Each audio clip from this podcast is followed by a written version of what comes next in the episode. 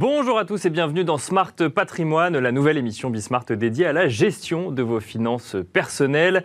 Au sommaire de cette édition, nous commencerons comme d'habitude avec patrimoine thématique, un patrimoine thématique consacré tous les vendredis à l'investissement euh, dans l'art et de manière un peu plus générale au marché de l'art. Nous commencerons donc avec les actualités euh, du marché de l'art proposées par Sybille Aoudjan, journaliste spécialisée dans le marché de l'art chez Bismart, avant de recevoir Cyril Coiffet, le directeur général France de Katawiki et directeur euh, général également du département Art et Antiquité, toujours chez Katawiki, avec qui nous nous demanderons euh, quelle période artistique rapporte le plus. Et puis dans Enjeu euh, patrimoine, nous recevrons Guillaume Lucchini, associé fondateur de Scala, Patrimoine, avec qui nous entrons de comprendre le dispositif LMNP, loueur meublé non professionnel, quel avantage fiscal, quelles conditions, comment en bénéficier, autant de questions auxquelles nous répondrons dans un instant. Et puis dans la deuxième partie de l'émission, nous serons rejoints comme d'habitude par Laura Olivier, journaliste chez Club Patrimoine, afin de donner la parole aux experts du secteur patrimonial et notamment pour faire un focus aujourd'hui, entre autres sur la gestion, euh, de patrimoine pardon, quand on est dirigeant d'entreprise. Smart Patrimoine, c'est parti.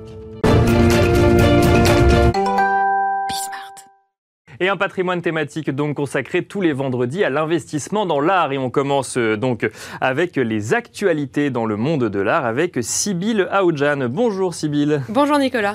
Alors quelles actualités dans le monde de l'art cette semaine Sybille alors, l'union fait la force, dit-on. Ce dicton s'est appliqué sur la place de New York. Quatre grands marchands d'art se sont unis pour former une seule et même galerie, désormais appelée LGRD selon l'annonce du New York Times. Ce sont en fait les initiales de leurs quatre noms de famille. On retrouve Dominique Lévy, Brett Gorvy, qui s'était déjà associé en 2017 pour fonder la galerie Lévy-Gorvy. Et s'ajoute désormais Amalia Dayan, auparavant à la tête de la galerie Luxembourg et Dayan, et Jeanne Greenberg-Rohatine de Salon 94. Alors LGRD sera plus exactement un consortium qui représentera les artistes, organisera les expositions, conseillera les collectionneurs et négociera des ventes aux enchères. Comment on peut expliquer ça? C'est la concurrence qui est devenue plus rude en fait aujourd'hui dans le monde de l'art? Voilà, une telle union galeriste, c'est le signe que la pandémie ne laisse pas le monde de l'art indifférent, un peu comme à l'image de la société, les gros sont devenus plus gros, les petits encore plus petits, et il faut bien s'unir pour faire le poids. Alors selon le rapport Art Basel, le secteur des galeries a connu une baisse de 20% de ses ventes à l'échelle mondiale, une chute estimée à 29,3 milliards de dollars, et de nombreuses galeries, petites et moyennes, ferment en raison des coûts d'exploitation élevés. Alors, si on parle à présent de, NFT, hein, on va aller dans le monde des crypto-monnaies. Euh, ils font régulièrement la une, mais cette semaine, c'est pas forcément pour annoncer un record, Sibyl. Non, on commençait à peine à parler des NFT, ces non-fungible tokens, une œuvre numérique disposant d'un certificat d'authenticité en théorie inviolable. Et déjà, les fraudes se révèlent. L'histoire est racontée par Art Newspaper. Un malfaiteur a vendu sous forme de NFT une des œuvres de Bansky à un collectionneur. On rentre maintenant dans une sorte de mise en abîme de l'authentification des NFT elles-mêmes, eux-mêmes. Et le collectionneur appelé Pransky sur son Twitter, alors ça aussi c'est une part du mystère, a tout de même dépensé 100 Ethereum, soit 330 000 dollars pour acheter le NFT. Tout cela sur le site spécialisé OpenSea Marketplace auprès d'un douteux vendeur au nom de Gakman.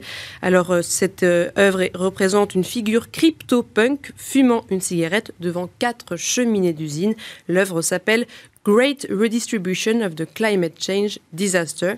Alors rassurez-vous, l'histoire se termine bien. L'agent de Bansky a affirmé que l'artiste n'avait jamais créé de NFT par rapport à ses œuvres d'art et le malfaiteur qui a dû se sentir coupable a rendu les Ethereum à l'acheteur. Finalement, ce qui est plutôt une bonne nouvelle. Et alors les, les NFT justement continuent à s'officialiser dans le monde de l'art Oui, même l'Ermitage se met à ces technologies. Le musée russe réalise une vente publique en partenariat avec la plateforme Binance NFT jusqu'au 7 septembre prochain.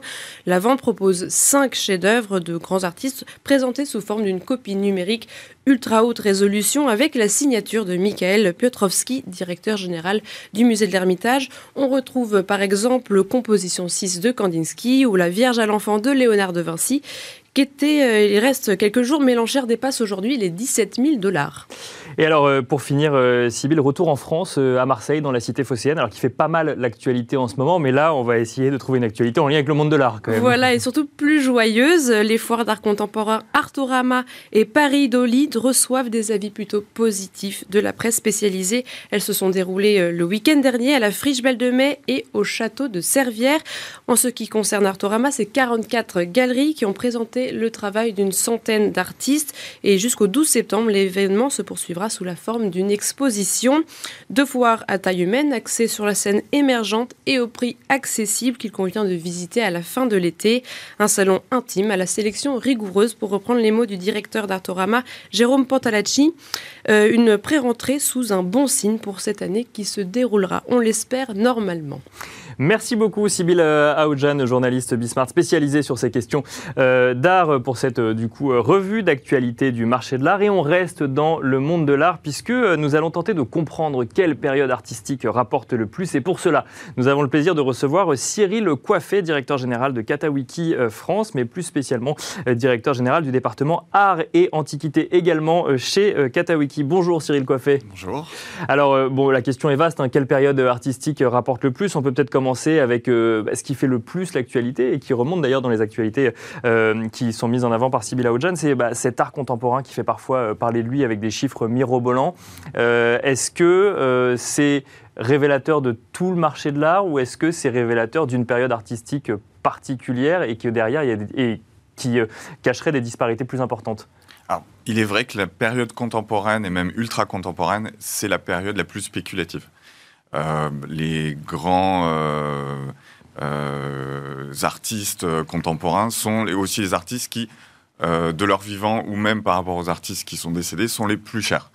Quand vous dites ultra contemporains, c'est les plus proches de nous finalement. Les plus proches de nous, des gens comme Jeff Koons évidemment, sont les artistes les plus chers et, et, sont même plus chers que des grands artistes par exemple de la Renaissance. Euh, toutes choses égales euh, étant euh, toute, Pas forcément Léonard de Vinci, mais d'autres. voilà. exactement. D'accord.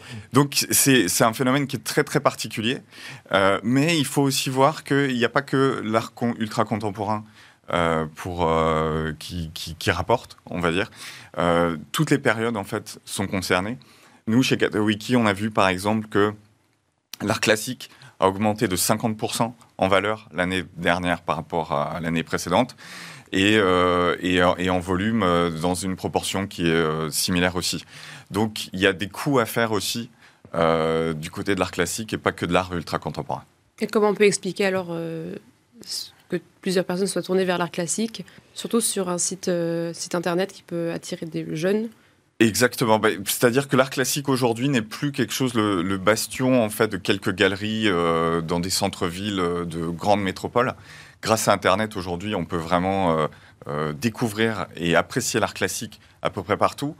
Il y a aussi euh, un engouement au niveau des intérieurs, c'est-à-dire aujourd'hui, l'intérieur, c'est plus un intérieur qui est mono période, ça va être une sorte de mix and match entre différentes périodes artistiques. Mhm. Et, et, du coup, il y a toute une jeune génération qui s'intéresse aussi beaucoup à tout, on va dire un petit peu, à tout l'art qui est extrêmement bien fait de manière figurative donc à l'exécution. Euh, l'art contemporain est aussi des fois plus conceptuel. Euh, donc un peu moins décoratif. Il faut rappeler que l'art classique, du coup, vous, considérez classique art du XVIe siècle jusqu'aux années 1900. En tout cas, nous, c'est notre euh, interprétation, on va dire, grand public chez Katawiki. Tout ce qui est avant 1900, on considère que c'est l'art classique. Et après, on est dans le moderne et puis dans le contemporain. Et du coup, euh, moi, je reviens sur le contemporain parce qu'effectivement, c'est, euh, bah, on parle d'investissement, c'est là où on voit euh, les, chiffres les plus, les plus impressionnants et on se demande parfois s'il n'y a pas un peu de spéculation. Et, si, et à vous entendre, je me dis, mais finalement, c'est peut-être tellement cher dans l'art contemporain que c'est peut-être aussi pour ça qu'on va vers d'autres périodes qui ont pu plaire à, à un moment. Mais sur cet ultra contemporain, quand mm. vous nous parlez d'artistes vivants, est-ce qu'on n'est pas euh, du coup euh, sur des investissements en train de se dire bon bah en fait lui va me rapporter plus plus tard ou euh, lui il va sa cote va exploser donc en fait on crée une espèce de bulle avant même que l'artiste explose. Il y, a, plusieurs types d'investisseurs dans le monde de l'art. Il y a ceux qui investissent sur le long terme, ceux qui investissent sur le long terme et qui ont le temps vont plutôt privilégier l'art classique justement. D'accord. ce qui est bien en relation avec avec avec justement euh, l'historique Euh, Quand vous dites de qui ont la- le temps, c'est qui ont, qui ont le qui ont temps des de. horizons sur 10 voilà, ou c'est ça. 20 ans. C'est pas qui ont le temps de faire des recherches spécifiques, mais c'est qui ont le temps dans, dans- dans leur, dans leur investissement. Exactement, qui, sont, qui ont des portefeuilles longs et, et- et de long terme. Pour tout ce qui va être euh, effectivement spéculation, voire ultra spéculation, euh, le, le meilleur exemple, c'est les NFT dont on a parlé il y a quelques instants, c'est de l'ultra spéculation. Ça va être garder l'œuvre pendant quelques mois, voire quelques semaines. Et puis, euh, si on est sur un horizon, on va dire de 1 à 5 ans, là, il faut se tourner vers l'art contemporain, effectivement. Avec des, des tickets d'entrée quand même aussi qu'il faut, qu'il faut euh, noter. En dessous de 10 000 euros, il n'y a pas vraiment d'investissement en termes euh, d'art. D'accord De manière pas- générale. Art De manière générale, oui. C'est-à-dire que c'est très très dur de faire des, des coûts pour des investissements minimum en dessous de 5 000 euros. Un artiste qui est déjà coté, qui, a déjà, qui est déjà reconnu par des galeries, voire des institutions muséales, il n'y aura rien en dessous de 10 000 euros a, a priori. Est-ce que euh, aujourd'hui on pourrait se tourner justement vers d'autres périodes que l'art contemporain parce qu'il y a des meilleures manières d'authentification euh, des œuvres euh, plus anciennes et on a plus de tracés, on a fait plus de recherches? Oui, mais alors ça va être du point de vue d'un vendeur. C'est-à-dire qu'aujourd'hui, si on veut faire un coût euh, d'investissement, euh, il faut surtout aller regarder dans son grenier D'accord. euh, pour voir s'il n'y a pas un trésor caché. Euh, L'année dernière, il y a eu un Cimaboué qui est sorti comme ça. Il y a deux ans, un Caravage. C'est des gens qui avaient ça dans leur cuisine. C'est des gens qui avaient ça dans leur grenier. Et, euh, et en fait, là, on est plus dans une approche de découverte d'œuvres qui ont une vraie valeur et qui étaient complètement inconnues. Mais aujourd'hui, grâce aux moyens numériques notamment, c'est plus facile en fait de les identifier. Mais est-ce qu'il y aurait quand même des maîtres, euh, à chaque période, des maîtres qui seraient plutôt des valeurs refuges Bon, On parle toujours de, de Salvador Mundi, mais euh, Ouais. est-ce qu'il y a des, des artistes euh, de toute période qui seraient euh, voilà, des valeurs sûres? Bon, là, peut-être avec des prix plus, plus élevés. Oui, mais ça va être. Si on, si on regarde plus lointain, euh, plus loin dans le passé, en fait, on va. euh, les, les codes sont déjà très établis et, et la, la hiérarchie un peu des artistes est déjà aussi très établie. C'est pour On ça que l'art contemporain est plus, on va dire quelque part plus intéressant pour la spéculation, parce que les hiérarchies, les goûts, les modes ont tendance à changer. Euh, tout ce qui est autour de la Renaissance et de la période euh, euh, plus classique après, les goûts sont déjà extrêmement figés. C'est assez rare qu'on redécouvre des artistes, sauf, par exemple, en ce moment, ce qui est intéressant, c'est l'émergence de tout ce qui est artistes féminines euh, de la période classique. Donc, il commence à y avoir des rétrospectives, euh, il commence à y avoir euh, l'émergence de, euh, d'artistes comme Auge des Monet ou Vigée Lebrun, euh, qui, euh, effectivement, on redécouvre en fait des talents qui étaient un petit peu cachés parce que, justement, c'était des femmes. Et alors, ça veut dire que là, du coup, la, la cote de, de ces femmes peintres euh, reprend de la valeur. Exactement. Donc voilà, ça va être sur un angle très très spécifique autour de voilà la peinture féminine classique. Donc, si je comprends bien, finalement, le, le monde de l'art, plus, plus on va vers des périodes anciennes est figé quelque part, Oui. c'est-à-dire que la, la cote a trouvé son prix d'équilibre et ça ne change pas. Donc, le, et en fait, ça veut dire que les effets de mode sont vraiment sur le côté art contemporain, Oui. mais on va pas euh, aller euh, se dire, tiens, bah, telle période en fait est moins d'actualité aujourd'hui. Alors, pas forcément la Renaissance, mais une période un peu plus classique. Mhm. Et donc, bah, ça vaut le coup, moi, que je me positionne dessus. Non, là, le marché est déjà euh, mature finalement et ça ne changera plus. Par Oui. contre, c'est sur le marché, sur, sur les nouveaux artistes en fait que ça peut se, que ça peut se créer, ça pour le coup. Exactement. Et Et sur euh, des temps différents en plus. oui, et, et- et la clé là, si on a un investisseur qui est un petit peu euh, curieux de ces choses-là, il faut regarder les artistes qui sont proposés par les grandes galeries. Ce sont souvent des artistes, euh, et quand je dis les grandes galeries, ça va être le top 10 des galeries, des artistes qui, bénéficient de, rétrospectives muséales. Et là, c'est sûr que vous pouvez faire un coup. Un, mot peut-être rapide de euh, Katawiki. Euh, Katawiki, c'est une application, euh, également un, site internet. Du coup, vous vendez euh, en ligne.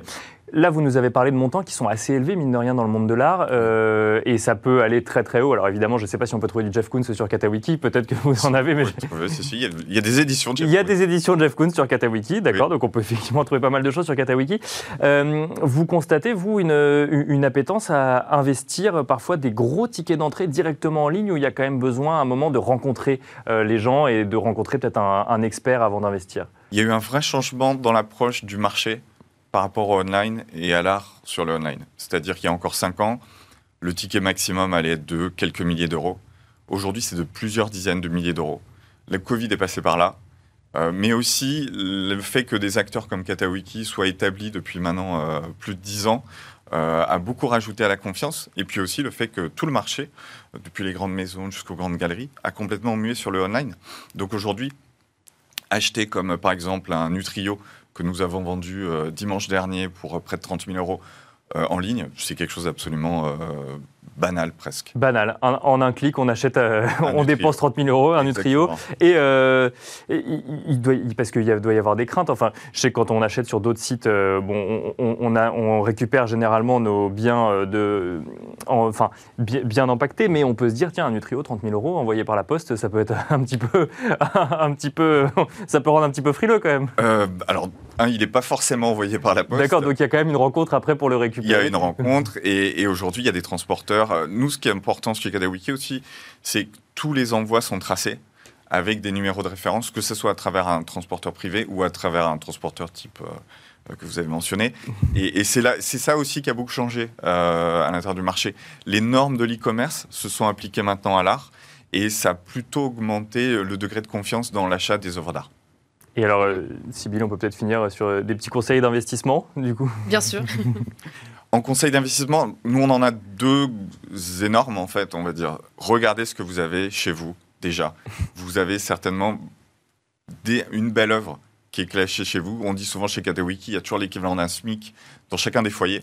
Donc regardez ce que vous avez chez vous et parlez à des experts. Parlez à des experts tels que ceux qu'on propose chez Katawiki, qui est un service absolument gratuit, pour faire estimer vos œuvres. Et euh, entre guillemets, ben, vous aurez fait un bon investissement de votre temps parce que vous aurez peut-être découvert quelque chose de très très euh, valorisant et valorisable chez vous. On souhaite à tous de découvrir un Chimabwe euh, chez soi. Exactement. Il y, en a, il y en a encore énormément. La France, c'est le grenier des œuvres d'art dans le monde. Donc, à vos à vos, recherches. Ça donne envie en tout cas d'aller regarder ce qu'on a dans notre grenier. Euh, merci beaucoup euh, Cyril Coiffé, directeur général euh, France de Katawiki et plus spécifiquement directeur général du département Art et Antiquité. Merci également Sybille Aoudjan du coup pour ces actualités du marché de l'art. Et quant à nous, on se retrouve tout de suite dans Enjeu patrimoine. Et on enchaîne à présent avec euh, Enjeu patrimoine où nous, allons tenter de comprendre ensemble le dispositif euh, LMNP, euh, loueur meublé non professionnel. Et pour cela, nous avons le plaisir de recevoir Guillaume Lucchini, associé fondateur de Scala Patrimoine. Bonjour Guillaume Lucchini. Bonjour Nicolas. Alors, c'est pas simple cette question du LMNP. en fait, enfin, si, c'est très simple, mais on a l'impression qu'actuellement, les produits estampillés LMNP, packagé LMNP, tente à voler la vedette en fait finalement au dispositif LMNP en lui-même, ce qui rend la, lecture un peu compliquée. Hein. On, en parlait avant l'émission. Je, racontais que quand on navigue, quand on sur Internet, en fait, on, bah, on ne compte plus les opportunités d'investissement. Je mets ça entre guillemets euh, en résidence senior, en résidence étudiante ou euh, en résidence service qui euh, mettent en avant le LMNP. Après, à en croire presque que le LMNP, c'est ça, c'est que ça. Et du coup, je trouvais intéressant bah, de reprendre les choses à la racine avec vous. Guillaume Lucchini, parce que Trop d'informations veut dire que c'est pas clair et quand c'est pas clair, et eh bah, tu l'information exactement. Alors le LMNP, le dispositif loueur meublé non professionnel, qu'est-ce que c'est euh, Guillaume euh, Lucchini? Alors je pense que déjà il faut remonter euh, un tout petit peu. on parle d'abord de location meublée. Mhm. La location meublée, qu'est-ce que c'est? C'est tout simple. C'est j'ai un bien, un logement d'immobilier locatif je le mets en location, garni d'un mobilier suffisant pour permettre finalement au locataire d'y vivre en posant tout juste ses valises. Donc ça nécessite euh, certaines règles en termes de, on va dire, de mobilier, c'est-à-dire qu'est-ce que je vais mettre, quelles sont mes obligations. Et là, quand on parle de mobilier suffisant, c'est qu'effectivement il y a une liste de choses que vous doit trouver dans le, dans le bien. Exactement, c'est-à-dire qu'aujourd'hui le, le, Code général des impôts vous dit euh, il y a une liste qui est nécessaire, donc cette liste tout le monde à peu près la connaît, hein. il faut un lit, il faut une table, il faut des chaises, il faut des ustensiles de, de cuisine. Euh, en fait, il faut pouvoir vivre dans cette Exactement. et, d'ailleurs, euh, c'est assez drôle, c'est que euh, quand vous vous baladez sur les sites pour trouver une location meublée, vous avez des locations meublées où c'est vraiment sommaire, c'est-à-dire que vous avez une table dans une pièce vide, mhm. et puis d'autres où c'est beaucoup plus fourni, beaucoup plus accueillant. Mais voilà, à partir du moment où on respecte ces règles, c'est-à-dire un certain nombre d'ustensiles de, ou autres nécessaires justement à cette location, on rentre dans la catégorie du loueur meublé, c'est-à-dire de la location meublée. Après, il faut savoir que la location meublée, c'est une activité civile d'un point de vue juridique, mais fiscalement parlant, c'est une activité dite commerciale. Et c'est là où, d'un point de vue fiscal, il y a des avantages. Et euh, notamment le premier avantage du dispositif fiscal, c'est qu'en fait, euh, dès qu'on rentre dans la location meublée euh, professionnelle ou non professionnelle, on a la possibilité d'amortir le bien, c'est-à-dire qu'on rentre dans les règles comptables euh, commerciales. Sûr, parce qu'on a des charges, et donc du coup on amortit ces charges. alors, on, on a d'abord des charges qui sont réelles, Mhm.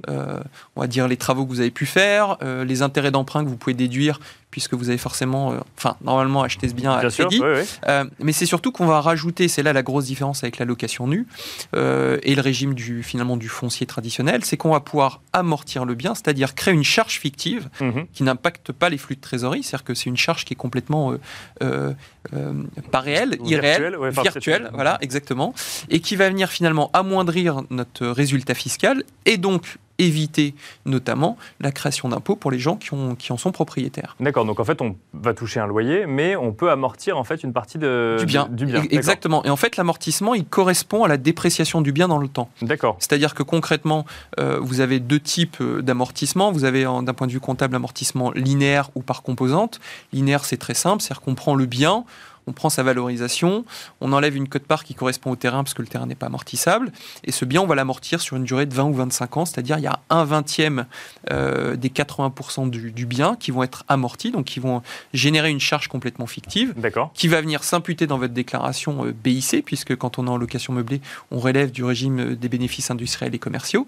Et à ce titre-là, effectivement, on va bénéficier d'un avantage fiscal qui est indéniable, puisqu'on va euh, finalement minorer la partie recette qui aurait dû être déclarée. Et alors ça c'est autant pour le loueur meublé professionnel que pour le loueur meublé non professionnel. Exactement. Ça c'est la que- location meublée. Exactement. Alors après, il y a, dans la location meublée, vous avez deux possibilités, soit ce qu'on appelle le régime dit micro, Mhm. c'est-à-dire qu'en fait, plutôt que de constater un amortissement, je vais appliquer un forfait de charge. Notamment pour les personnes qui ont très peu de charges ou qui ont acquis les biens depuis très longtemps et qui finalement n'ont plus la capacité d'amortir réellement le bien. Et dans ce cas-là, j'ai le système de, du micro BIC qui correspond un peu au, mi- au micro foncier qu'on retrouve de l'autre côté, mais sur lequel j'ai un abattement qui est plus important puisque je vais pouvoir amort- enfin, euh, appliquer un forfait de 50%. Donc euh, je touche euh, euh, 10 000 euros de loyer, et ben on applique un abattement de 50%, c'est-à-dire que ce que je vais reporter dans ma déclaration, exactement, je vais déclarer que 5 000 euros de recettes. D'accord. Et ça c'est quand je fais de la location meublée. Ça, c'est le régime du micro en location meublée. Et Micro après, en location voilà, meublée. D'accord. On n'est pas encore dans le LMNP. non, on est dans le non. pas forcément. Pas forcément. Voilà, et après, quand je suis dans le régime dit réel, le Mhm. réel, c'est là où finalement je vais imputer toutes mes charges, et c'est là où je vais pouvoir intégrer exactement mon amortissement. Et donc là je vais déclarer mes charges et Exactement. j'aurai intérêt à ne le faire que si jamais ça excède les 50% que j'aurais eu de manière exact- forfaitaire. C'est exactement ça. C'est pour ça qu'il y a un calcul à faire. C'est que très souvent, les gens appliquent euh, des forfaits parce qu'effectivement, d'un point de vue déclaration, c'est plus simple. Sauf qu'en l'occurrence, euh, très souvent, le régime réel est beaucoup plus favorable. Donc ça, c'est sur la partie euh, finalement fiscalité. Après, la question, quelle est la différence entre la location meublée professionnelle et non professionnelle Déjà, euh, la définition du, LMN du LMP, location meublée professionnelle, c'est une définition à contrario, c'est-à-dire Mhm. qu'il ne respecte pas les conditions de la location meublée non professionnelle. Et la location meublée professionnelle, pour euh, bénéficier de ce statut fiscal, il faut avoir des revenus qui n'excèdent pas 23 000 euros hors taxes chaque année. Ça c'est pour le LMNP. LMNP, voilà, ouais. 23 000 euros, et qu'en plus, ces 23 000 euros représentent moins de 50% des revenus tirés de mon activité professionnelle. D'accord. Donc on a quand même C'est les deux conditions. deux conditions, ce qui en l'oc- l'occurrence très souvent euh, réalisé. Vous prenez l'exemple euh, d'un foyer fiscal qui, euh, où, où les personnes travaillent, ils bénéficient de revenus conséquents, donc très souvent les- la location meublée est bien inférieure aux revenus C'est un- revenu complémentaire, ouais. Exactement. Et puis très souvent, c'est inférieur à 23 000 euros. Alors ça, c'est pour le, le cadre euh, fiscal, mais également Exactement. réglementaire. Maintenant, dans les faits, on voit que c'est très souvent en résidence senior, résidence Ouais. service ou, ou autre. Euh, du, du coup, ça veut dire qu'on peut le faire en direct ou via euh, ces systèmes packagés. Concrètement, le LMNP, quelle est votre vision un peu de, de, de conseiller en gestion de patrimoine sur ce Alors, sujet? Déjà, il y, y a un point qui est quand même important d'un point de vue fiscal. C'est-à-dire qu'en fait, il y a une loi qui est apparue en 2012 qui permet effectivement, quand vous faites de la location meublée non professionnelle, de bénéficier d'un avantage fiscal qui est euh, la loi Sancy-Bouvard, qui Mhm. permet d'avoir une réduction d'impôt. En plus de tout ce qu'on a dit jusqu'à Alors, présent. c'est pas en plus, et c'est là la grosse différence. C'est-à-dire que très souvent, euh, quand on parle, nous, en tant que conseil euh, fiscaliste, effectivement, de la location meublée, on fait référence notamment au régime d'amortissement, puisque l'amortissement est particulièrement favorable quand Mhm. Bien vous êtes dans des tranches d'imposition très fortes pour bénéficier de ce régime. Et en fait, depuis 2012, il y a des gens qui se lancent dans la location meublée non professionnelle parce qu'ils sont appâtés par ce qu'on appelle la réduction d'impôt qui est liée au sensi Mais il faut savoir qu'à partir du moment où vous prenez euh, une offre packagée, c'est-à-dire un bien qui est neuf, qui est une, dans une résidence-service, très souvent destination d'étudiants ou de, de, personnes âgées, dépendantes ou pas, parce que ça peut être du senior ou médicalisé. Ben, à partir du moment où vous faites ce, ce type d'opération parce que on vous a fait miroiter effectivement une réduction d'impôt qui est réelle, qui va s'appliquer finalement sur le montant de votre investissement. Donc c'est un peu un, parallèle avec le, le Célier, le Pinel qu'on a connu ou qu'on connaît encore. C'est que concrètement, sur le montant de votre investissement, vous allez bénéficier d'une réduction d'impôt qui va s'échelonner sur une durée de 9 ans à hauteur de 11% du bien. Euh, en fait, il faut savoir qu'à partir du moment où vous cochez cette case d'un point de vue fiscal, vous ne bénéficiez plus de l'amortissement.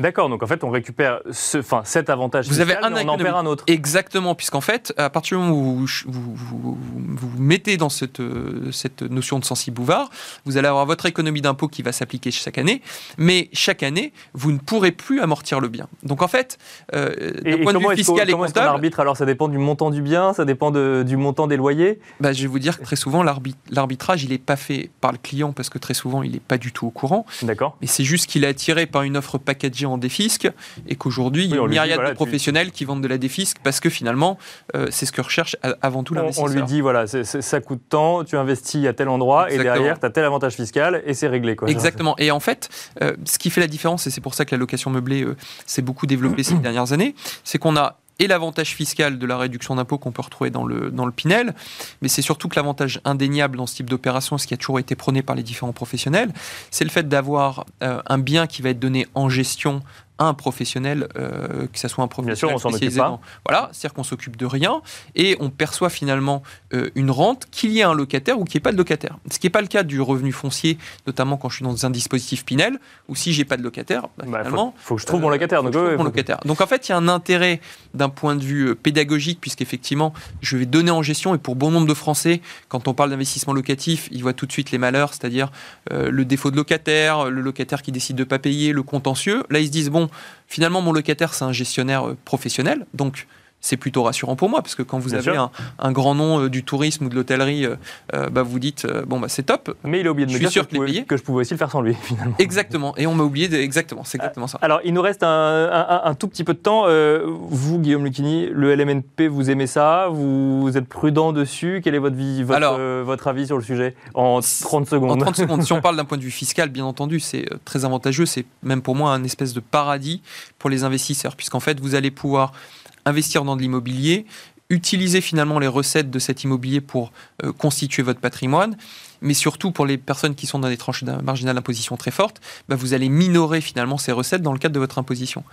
Après, est-ce que je suis pro euh, offre packagée? J'aurais tendance à vous dire, j'ai plutôt tendance à, conseiller l'investissement soi-même, c'est-à-dire j'achète un bien, je le mets en location avec effectivement le mobilier suffisant et surtout j'investis dans des euh, grands centres-villes avec, euh, avec une valeur de patrimoine qui va perdurer dans, dans, les années futures. Voilà, il faut bien penser également à où est-ce qu'on va faire du LMNP. Il suffit pas juste de voir marqué LMNP, il faut quand même regarder. ça reste de l'immobilier. Hein. Ça reste de l'immobilier et l'immobilier, bah, faut le revendre. Faut, faut, le revendre à un moment. Il faut se poser cette question-là. Et effectivement, c'est toujours mieux en centre-ville, comme, euh, comme vous nous le dites. Merci beaucoup, Guillaume Lucchini, associé fondateur de Scala Patrimoine, de nous avoir, bah, de vous être prêté à cet exercice difficile hein, de résumer en 10 minutes à plusieurs dispositifs. Parce on aurait pu passer du temps. On aurait Beaucoup pu passer plus de deux heures dessus, mais bon, c'est 10 minutes. Merci beaucoup. Merci à vous également de nous avoir suivis. On se retrouve tout de suite dans la deuxième partie euh, de Smart Patrimoine, juste après la pub.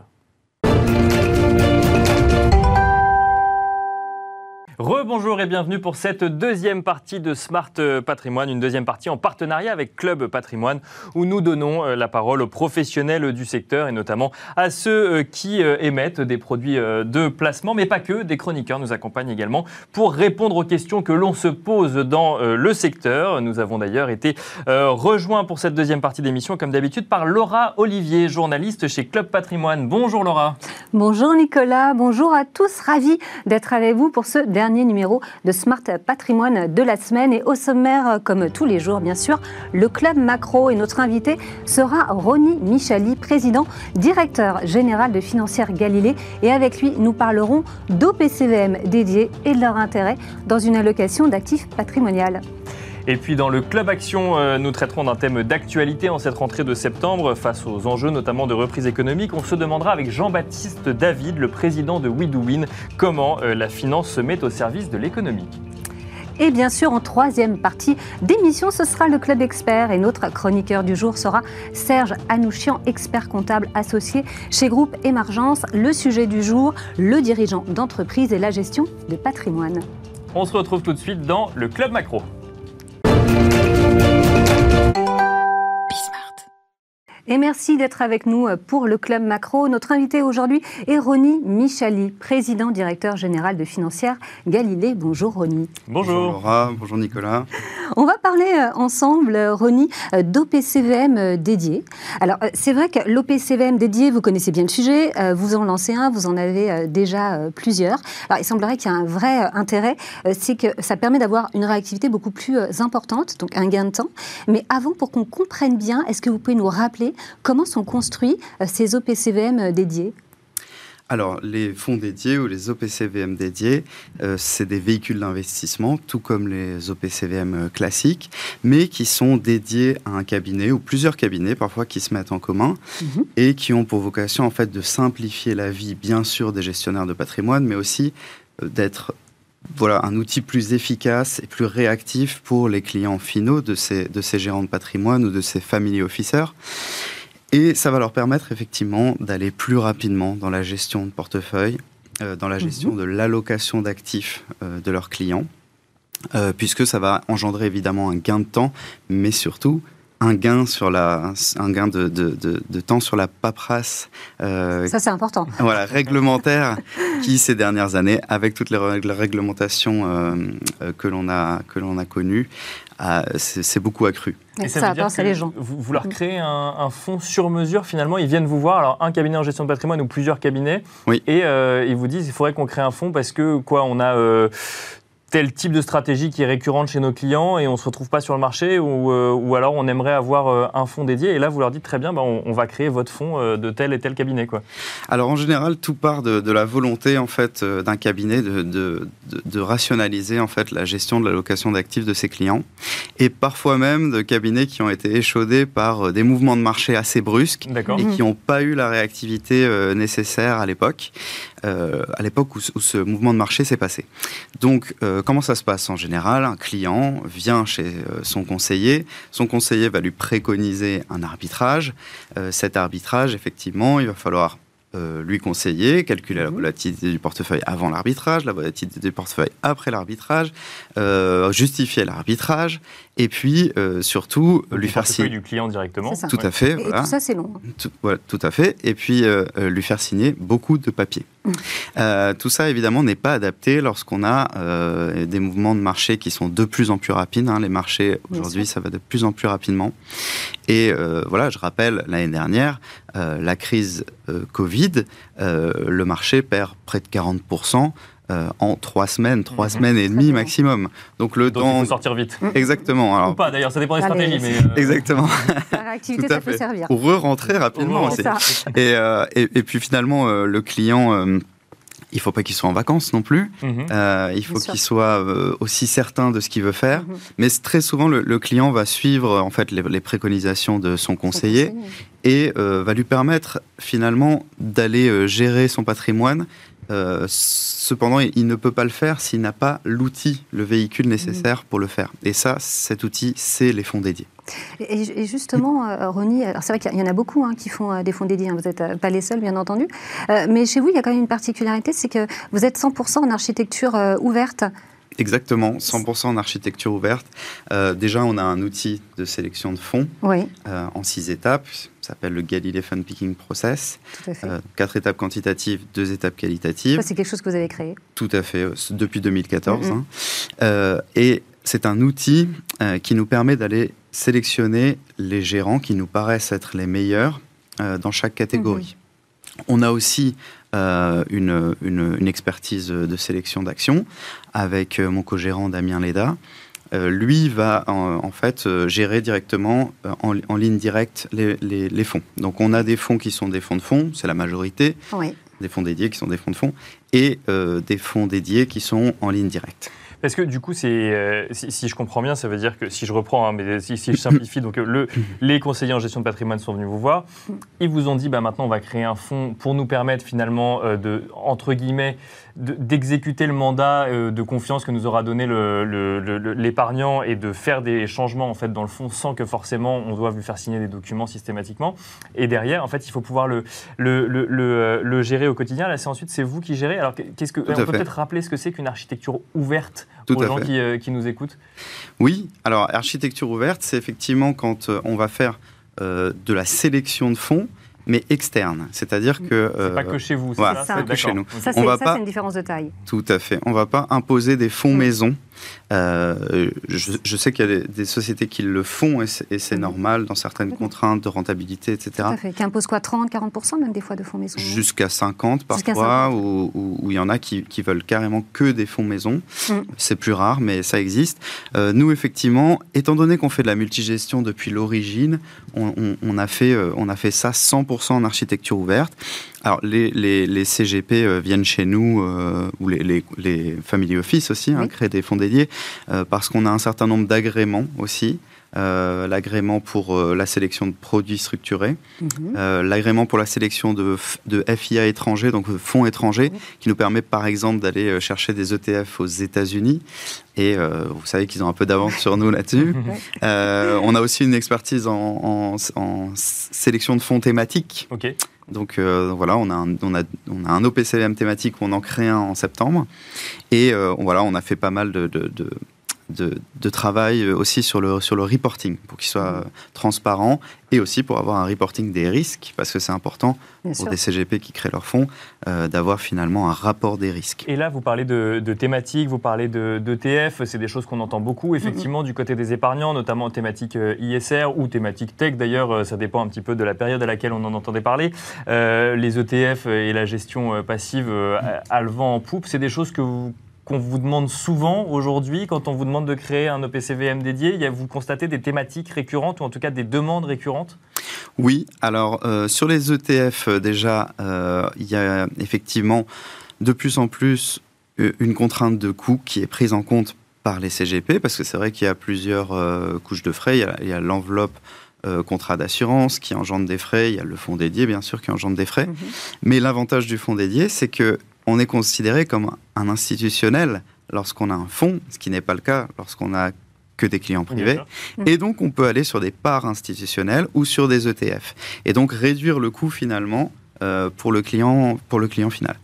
Euh, donc ça, c'est vraiment une demande qu'on a beaucoup. En plus, les instruments cotés en continu, c'est vrai que c'est quand même plus sympathique à traiter que euh, les, les, les fonds qui sont, qui sont à la journée ou Oui. même peut-être parfois sur deux, trois jours pour rentrer dans le portefeuille. Et puis, euh, les thématiques, oui, alors ça, c'est sûr, il y a un essor ça de marche. fonds thématiques. Euh, voilà, on a, on, a, on, a, on a réellement un outil donc, euh, euh, qui s'appelle le Codex des thématiques, euh, Oui. qui est en quatre étapes et qui va nous permettre en fait de sélectionner et surtout de valoriser euh, les thématiques. Et c'est ça qui manque aux conseillers qui viennent chez nous, c'est que autant le conseiller saura vous dire bon bah les marchés européens je trouve qu'ils sont plutôt chers, plutôt pas chers, Mhm. autant la thématique de la cybersécurité ou la thématique, euh, par exemple, de la e-santé ou de la raréfaction des ressources naturelles, par exemple, la thématique Oui. de l'eau, c'est beaucoup plus difficile. Ils sont beaucoup moins outillés pour le faire. D'accord. Voilà. Et, et sin- sinon, est-ce qu'on peut rappeler vraiment les spécificités euh, du produit? Et à qui il se destine, enfin, à qui il se destine, quel- tout type de client euh, Alors, euh, c'est pour tout type de clients. Après, euh, les clients du, du- des conseillers peuvent être euh, des personnes morales, des personnes physiques. mhm. Euh, évidemment, pour les personnes morales, pour la gestion de trésorerie, ce sera des fonds un petit peu plus prudents.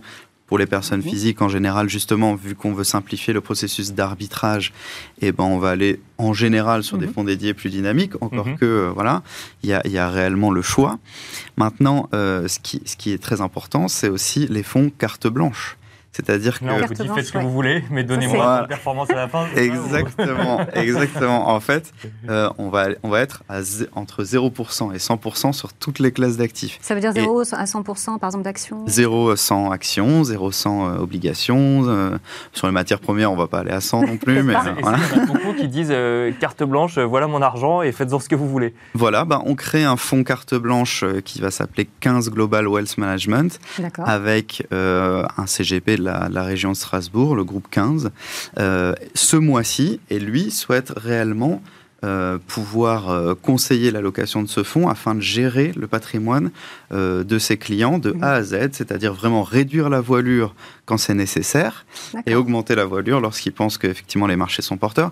Et aussi, surtout, peut-être quelque chose que, que j'ai oublié de dire, c'est les CGP, quand ils, quand ils ont une, euh, une expertise forte en Mhm. fait en, en- en allocation d'actifs, souhaitent finalement que leur performance soit visible.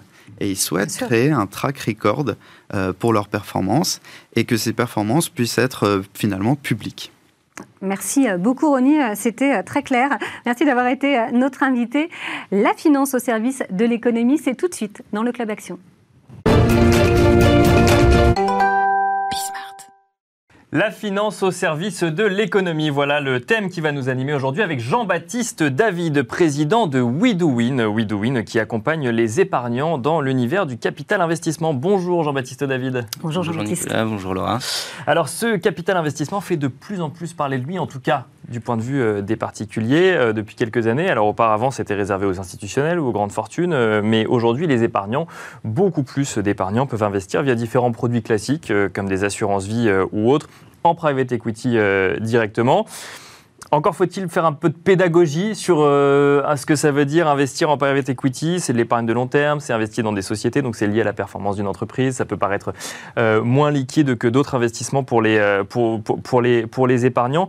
Aujourd'hui, c'est quoi l'en- l'enjeu, Jean-Baptiste David, sur, sur le private equity? C'est de d'expliquer ce que c'est aux épargnants, de les convaincre d'y aller ou euh, c'est- c'est- on en est où aujourd'hui? Alors, nous, effectivement, à WeDoWin, c'est euh, c'est le métier de WeDoWin d'accompagner euh, des investisseurs privés sur la gestion de leur patrimoine. Mhm. Et euh, la mission qu'on s'est donnée, c'est de dire l'argent, la finance doit servir à quelque chose et doit avoir un impact fort. Parce qu'Aujourd'hui, dans l'ère du temps, on voit l'émergence de l'ISR, de, des critères ESG.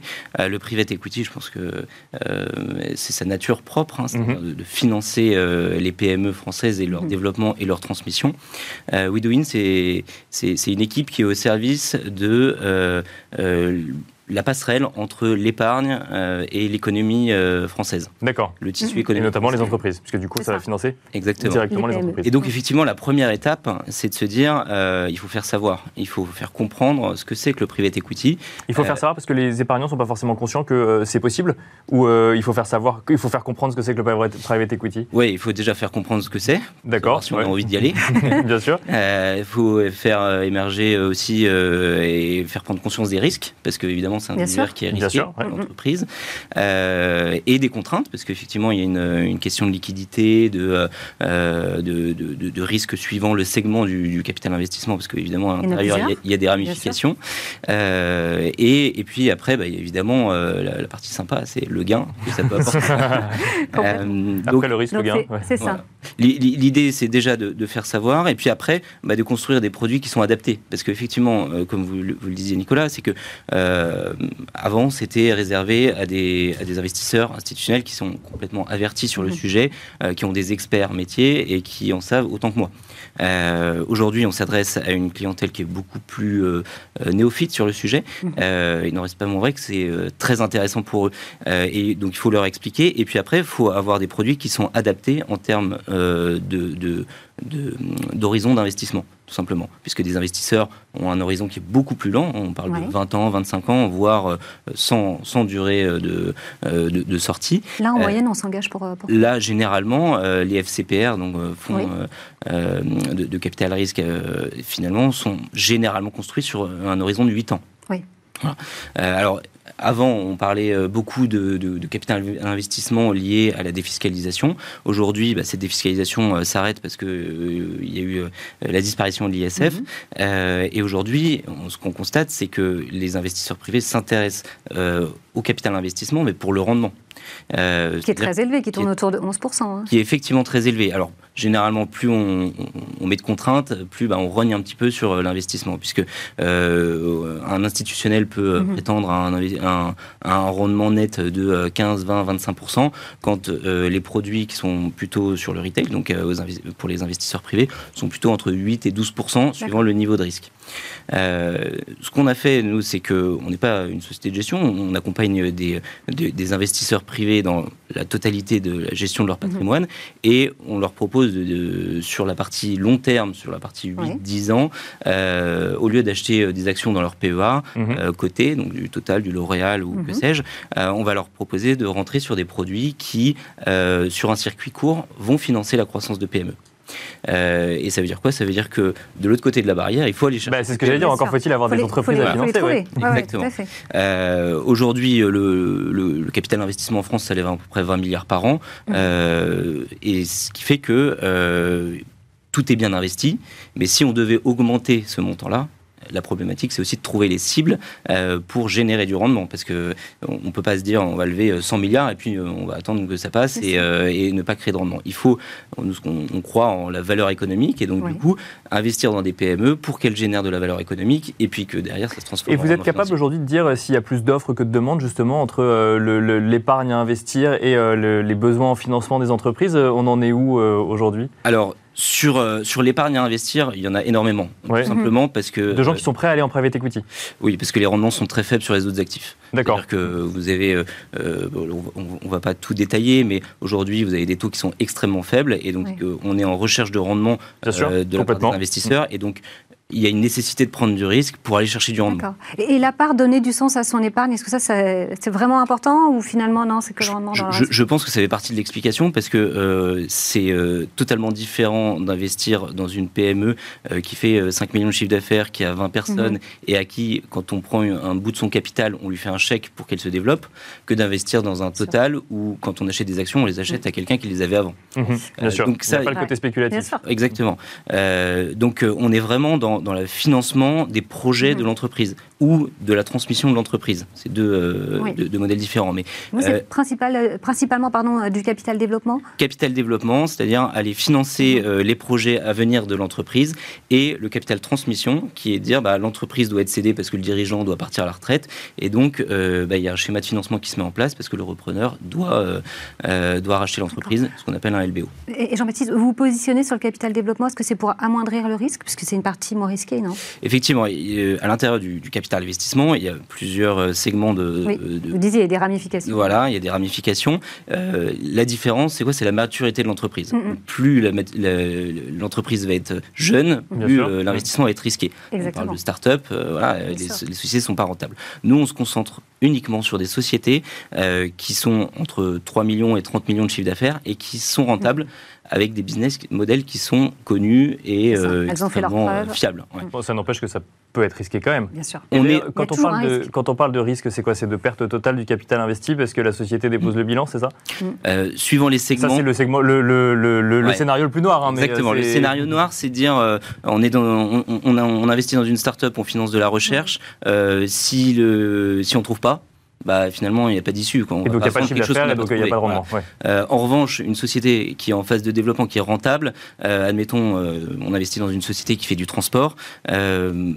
si demain, la société est en difficulté, on a une équipe de M&A, de, de fusion-acquisition, en, en, 10 minutes, je vous trouve une centaine de sociétés qui est dans le transport en, France et qui seraient capables et intéressées pour acheter leur ah, Vous voulez dire qu'on peut sortir effectivement par le rachat de l'entreprise et donc là, en fait, on récupère euh, nos parts automatiquement Plus la société a avancé, mature et a euh, de l'actif, plus on va avoir des solutions de sortie et, euh, et, on évite la bulle, entre guillemets. D'accord.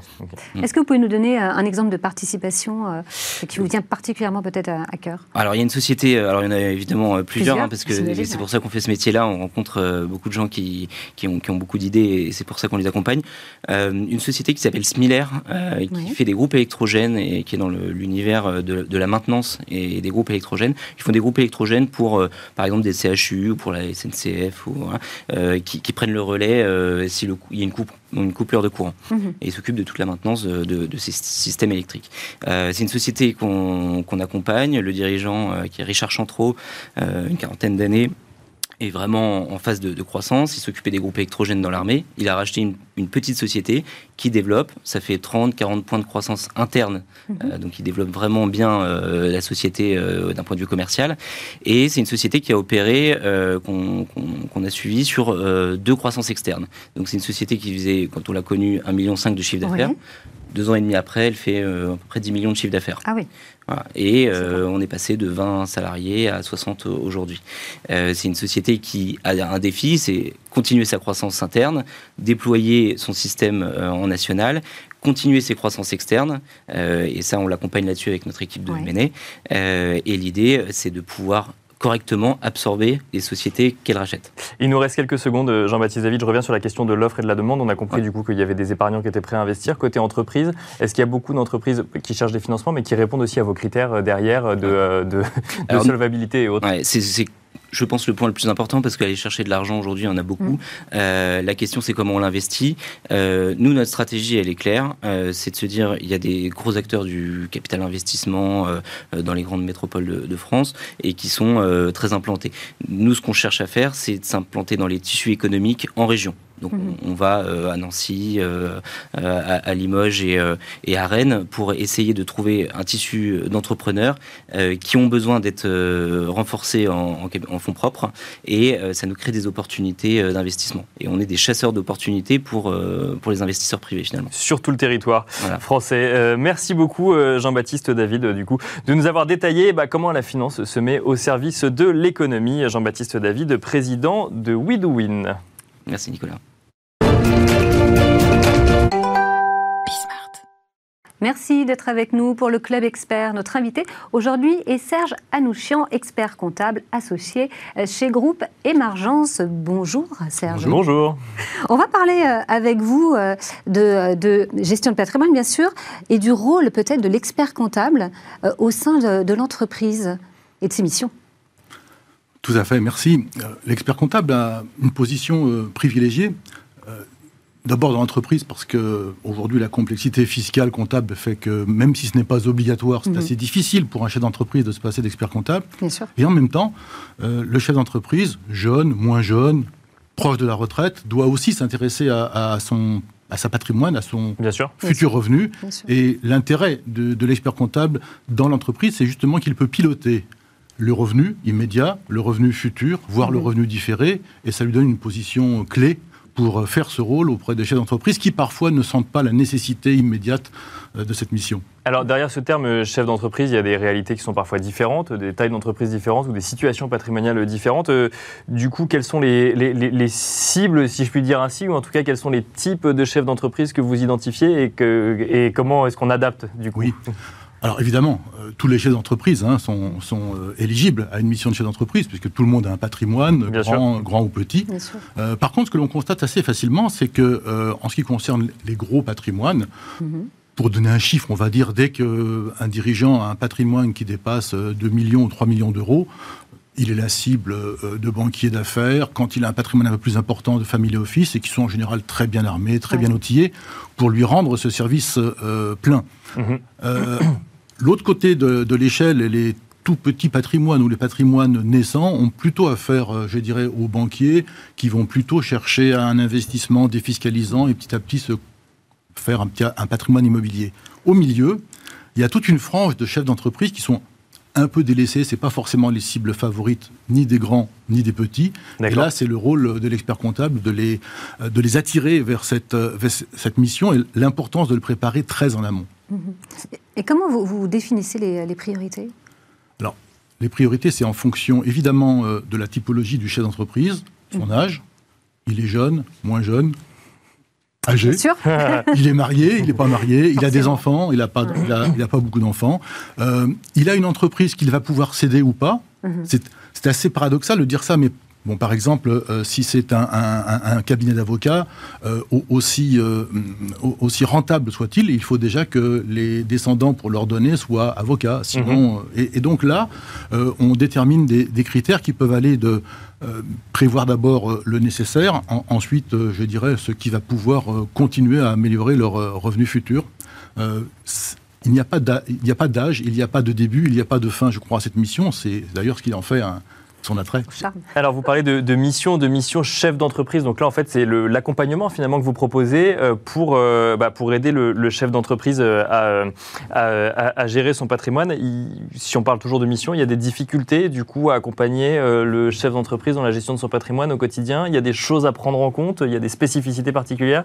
Oui, évidemment, il y a des difficultés qui sont, qui sont liées d'abord aux, contingences du chef d'entreprise. Celui qui vient de créer son entreprise, il n'a qu'un seul objectif qui se comprend parfaitement, c'est de développer son entreprise. C'est d'essayer euh, d'éviter au maximum les taxations lourdes, diverses et variées. Et quand il a, euh, quand il a 30 euh, ans, euh, lui parler de sa retraite, on passe un peu pour un martien. Hein. C'est c'est pas c'est pas son quotidien. Oui, ça, vaut pour l'épargnant comme pour les chefs d'entreprise finalement, et peut-être même plus pour le chef d'entreprise qui a, son, son, attention prise par autre chose. Tout à fait. Et de l'autre côté de l'échelle, celui qui approche 65 ans, il va penser qu'il va avoir une retraite confortable, il va penser que la cession de son entreprise va lui assurer son euh, la, pérennité de, son, de, ses revenus. Et donc, euh, euh, je dirais que le frein principal, c'est le facteur temps. Oui, ceux qui croient que c'est trop tôt, ceux qui croient que c'est trop tard, ça nous fait un petit rôle psychologique qui est assez, intéressant finalement. Est-ce qu'il y a un palmarès des missions à proposer? Oui, bien sûr. ce qui est intéressant dans la gestion de patrimoine, c'est que, bon, sans vouloir faire de mauvais jeu de mots, c'est tout est dans tout et inversement. C'est-à-dire qu'on peut parfaitement commencer par un bilan patrimonial global un peu lourd, euh, qui, veut, qui risque peut-être de perdre le jeune chef d'entreprise, mais on peut aussi commencer par...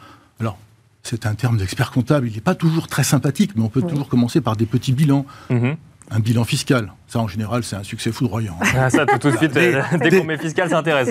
Dès, qu'on parle d'économie d'impôts, en général, on, a gagné le gros lot, mais il y a aussi le bilan retraite et il y a le bilan prévoyance. Mhm. C'est celui sur lequel, par exemple, au cabinet, on insiste le plus parce que euh, ça n'arrive pas qu'aux autres.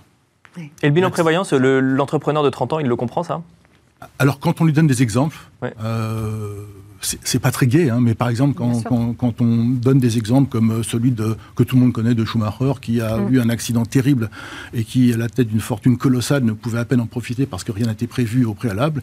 Ça, ça, ce sont des exemples. Alors, c'est un peu bizarre de, parler d'exemples aussi jusqu'au boutiste, mais à 30 ans pour lui faire comprendre que ça n'arrive pas qu'aux autres. C'est ça, ça existe. Ça existe. Mm. Et, du coup, euh, le, bilan prévoyance euh, est assez bien accepté. Et passer du bilan prévoyance à un bilan retraite, puis un bilan euh, euh, matrimonial, l'ordre se fait assez naturellement et euh, le, dirigeant le comprend assez facilement en fait. Très rapidement, il nous reste quelques secondes. il y a beaucoup d'intervenants qui proposent des, un, un, accompagnement en gestion de patrimoine. Bah, il y a les CGP évidemment, il y a les banquiers, il y a les family office, il y a les notaires, il y a les avocats, il y a les assureurs et il y a les experts comptables. Comment est-ce que tout, le monde, tout ce monde cohabite du coup? Parce que le marché est vaste. La, technicité est, énorme aussi, c'est complexe, c'est mouvant, surtout en France, euh, quand on pense au Code général des impôts euh, ou à la législation du travail. Euh, je crois que tout le monde a sa place et en tous les cas, pour le chef d'entreprise, l'expert comptable, à mon avis, doit garder la baguette de chef d'orchestre, mais immanquablement, il fera appel à un notaire quand il s'agira de modifier le, régime matrimonial, à un CGP quand il s'agira de, de, faire une allocation d'actifs, à un avocat pour rédiger un pacte du travail. Euh, je crois que l'interprofessionnalité, elle ne se décrète pas dans l'entreprise, elle se vit au quotidien en fait. Merci beaucoup Serge Anouchian, expert comptable associé chez Groupe Émergence, de nous avoir expliqué bah, du coup euh, comment l'expert comptable peut accompagner le dirigeant d'entreprise dans sa gestion euh, de patrimoine. C'est déjà la fin de Smart Patrimoine. Encore un plaisir de l'animer avec vous, Laura Olivier. Et bah, on se retrouve non pas demain, mais la semaine prochaine pour un nouveau numéro de Smart Patrimoine. Bon week-end.